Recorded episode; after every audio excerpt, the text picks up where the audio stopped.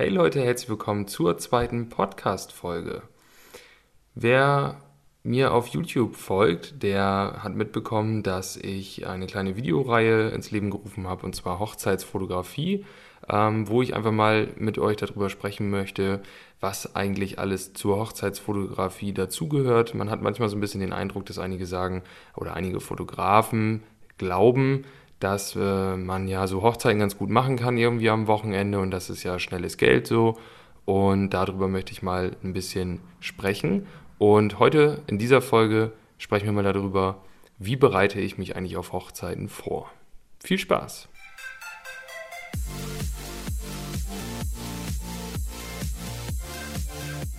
Ja, Vorbereitung bei den Hochzeiten ist auf jeden Fall das A und O, damit nachher alles reibungslos läuft und die Vorbereitungszeit nimmt auch richtig, richtig viel Zeit in Anspruch. Man denkt immer, dass bei einer Ganztagsreportage von 16 Stunden das ähm, Arbeiten oder das Fotografieren oder Filmen vor Ort der größte Teil ist.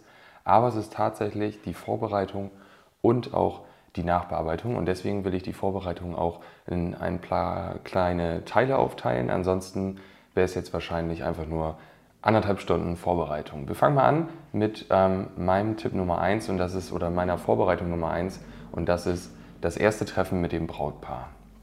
Meistens nimmt man ja schon Kontakt per E-Mail auf, schreibt so ein bisschen, man erfährt schon mal, ähm, wann findet die Hochzeit statt, wo findet die Hochzeit statt und gibt schon einen groben Ablauf. Das heißt, einen Zeitplan irgendwo, den man ähm, ja, kalkulieren kann sozusagen.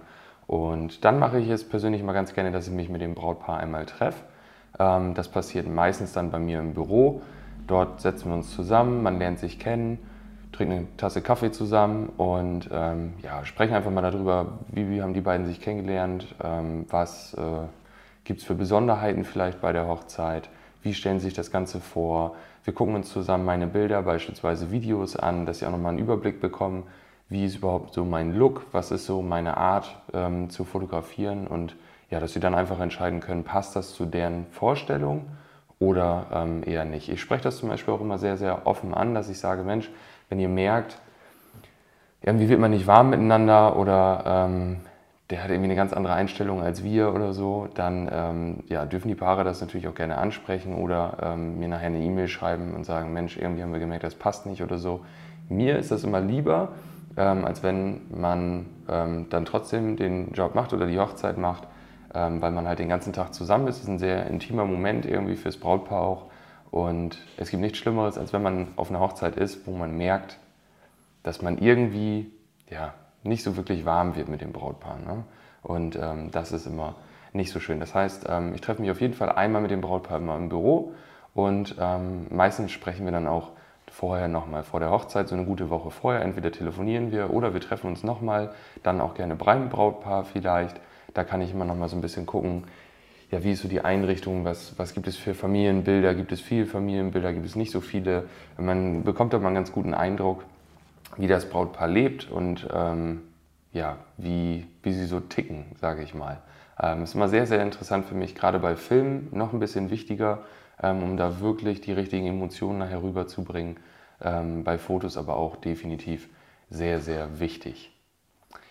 Ähm, wenn du vielleicht meinen Blog schon mal gelesen hast auf julianhase.de, dann hast du vielleicht von dem kleinen Schmierzettel erfahren. Und zwar empfehle ich immer jedem oder ich sage jedem Brautpaar, ich brauche von euch einen Schmierzettel.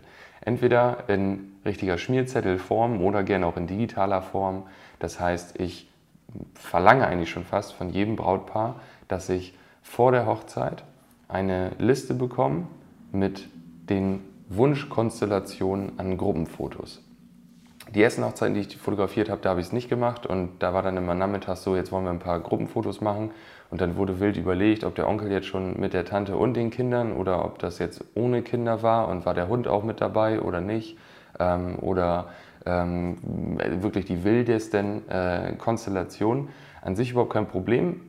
Man kann ja alles fotografieren, ähm, aber es ist wesentlich einfacher, wenn alle oder wenn der Fotograf zumindest oder der Filmer ähm, vorher weiß, was fotografiert werden soll. Das heißt, die Brautpaare sollen sich in Ruhe überlegen, äh, mit wem wollen wir einzelne Fotos haben, in welchen Konstellationen, ähm, wollen wir vielleicht irgendjemandem Fotos nachher zuschicken oder sowas ähm, oder wollen wir irgendjemandem die schenken. Das letzte Brautpaar zum Beispiel wollte so ein paar äh, Fotos der ganzen Hochzeit zusammen mit dem Gruppenfoto sozusagen den einzelnen Pärchen als kleines Fotobuch schenken, fand ich auch eine super Idee.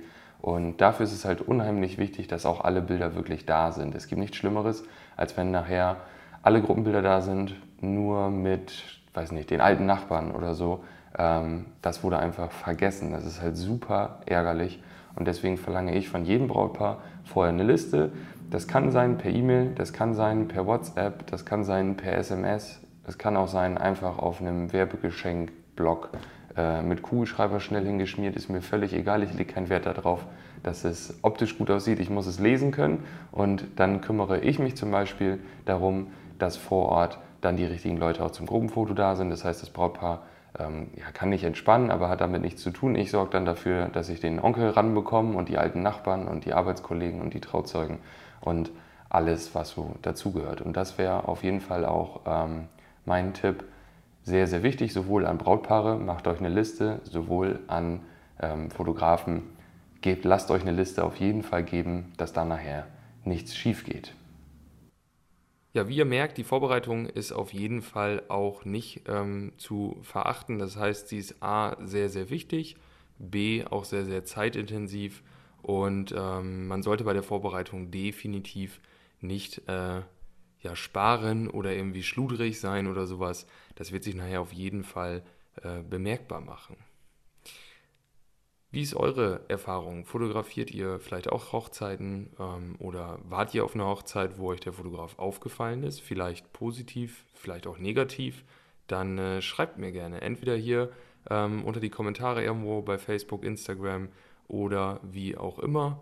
Und ich würde mich freuen, wenn wir uns in der nächsten Podcast-Folge hören. Und bis dahin wünsche ich euch wieder einen schönen Tag, einen schönen Abend oder ein schönes Wochenende, je nachdem, wo ihr gerade den Podcast hört. Bis dann, ciao.